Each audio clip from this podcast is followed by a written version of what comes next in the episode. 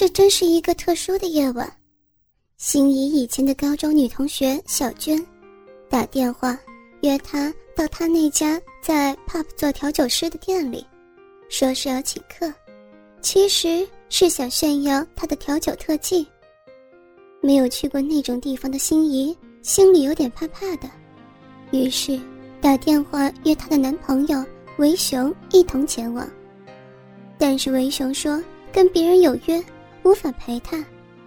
他赌气的告诉维雄说：“如果在那种地方被男人盯上，旁边没有护花使者的他，请他不要后悔。”虽然没有去过那种地方，但是既然不用花钱，而又何乐不为呢？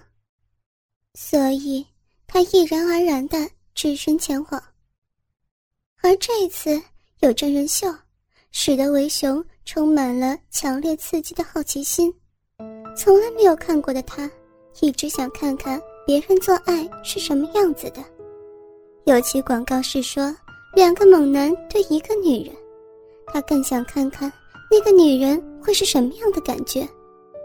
如果把那个女人换成他的女朋友心仪，他是否还是一样冷冷的呢？这时，心仪已经来到这家 pub，坐上吧台椅子。在一阵寒暄之后，小娟秀了一手调酒特技，并请他一杯神农特工队的鸡尾酒，甜甜的，有点像水蜜桃汁，蛮好喝的。他一面与小娟聊天，一面听着乐队演唱。过了些时间，店里突然来了一通电话，要小娟立刻请假回家处理一项重大的事情。小娟又立刻挑了一杯酒给他，要他在店里先看看乐团，等他回来再好好聊一聊。当他一离开座位不久，阿浪就把无色无味，俗称强奸药的 FM 二，偷偷融入心仪的酒里头，然后就离开吧台，到另一漆黑角落站着。心仪出来之后，发觉刚刚两个臭男人已经不见了。至少不在吧台附近，他这时才放心坐回去。高兴之余，一口气将眼前的鸡尾酒一饮而尽。才过了五分钟，不会喝酒的他已经是面颊红润，虽有酒意，但是神志却还算清楚，只是身体懒洋洋的，不听他使唤。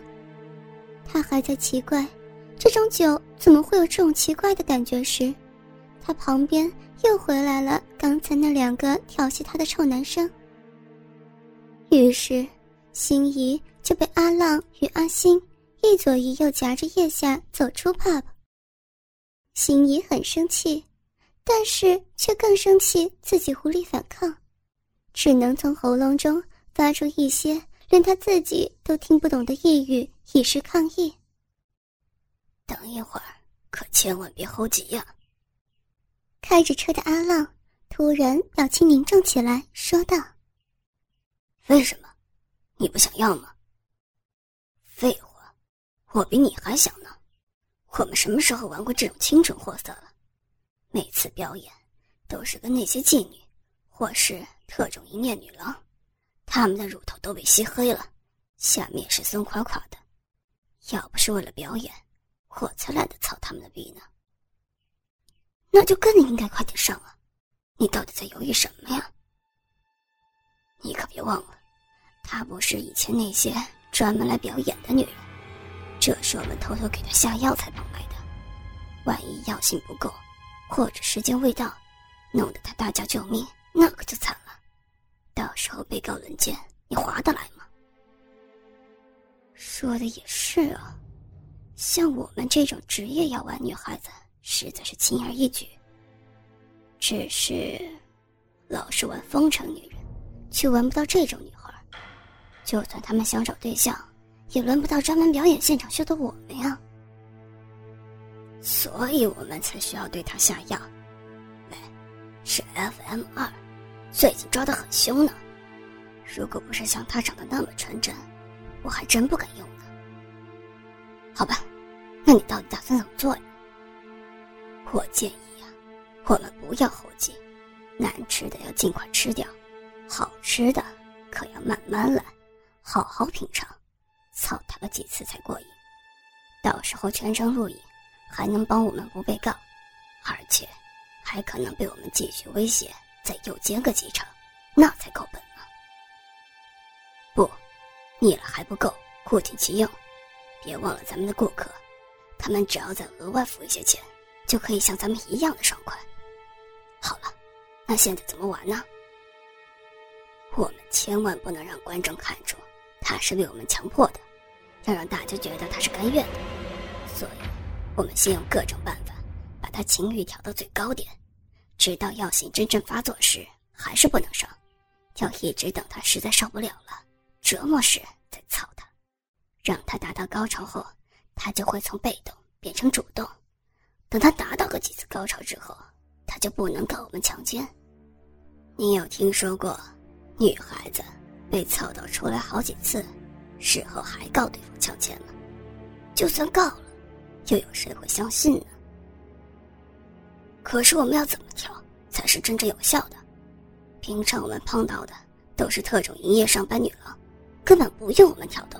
她就主动挑逗我们俩。喂喂喂，别忘了，我们可是二对一，我们两张嘴四只手，还有靠着他吃饭的两根大屌。你以为那些女人真的只是表演，而不是真的被我们干的手都死去活来的呀？说的也是，看到这么清纯的女孩，头都别呆了。别忘了，等会儿要给她戴上眼罩面具。为什么？以前从来没有这样做呀。对不起，以前用的是特种职业上班女了，现在这个良家妇女可是我们绑来的。如果不戴面具，万一被客人认出来怎么办？可是我们客人一次也才只能容纳十五个，哪有那么刚好会有人认识他？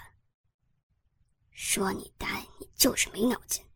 难道你不知道现场有两部摄影机在拍吗？如果不戴面具，将来卖出的影带被他亲人认出来怎么办？要怎么办？你想被告吗？可是可以加马赛克呀，还加马赛克？你以为我们卖的是什么呀？我们卖的可是地下色情录影带呀！加了马赛克能叫地下吗？还会有人买吗？而且看不到脸，不够真实。戴上化妆舞会用的蝴蝶形眼罩面具，至少还可以看到眼睛、鼻尖、嘴巴、整个下巴以及下半部脸颊，这才能够显出他纯真的面孔。而当有人认出他的时候，却没有依据，也无法百分之百确定就是他呀。可是，对方可以依据影带里特写镜头的乳房、小臂那些特征证明就是他呀。你的头脑真有问题，难道说鸟大鸟小，鸟大鸟小吗？我不就是这样子？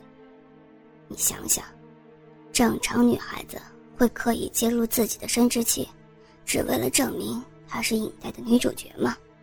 那对她是更大的第二次伤害呀。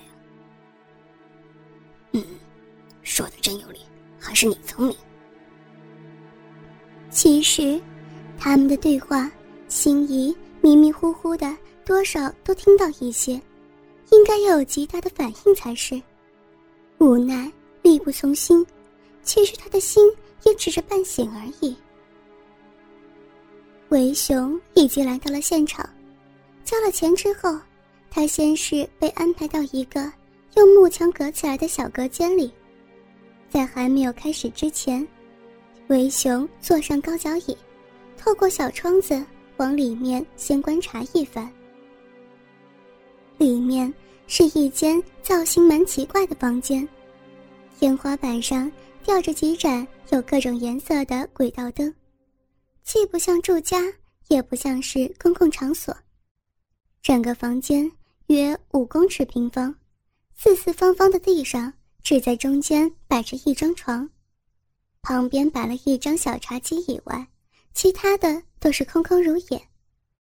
四周的墙壁，除了有一扇门那一面以外，每隔一公尺就有同一个像他这一间一样不能开启的三十公分四方形小窗户，每个小窗子下面也都有一个关着的十公分小木门。每一面墙壁有五个小窗，三面墙壁总共有十五个，也就是有十五个像他一样的小隔间，一次可以容纳十五个观众。至于有门的那一面墙，则是有一面落地大镜子。说是镜子，其实是暗藏玄机，只是为雄并不知道罢了。哥哥们，倾听网最新地址，请查找 QQ 号二零七七零九零零零七，QQ 名称就是倾听网的最新地址了。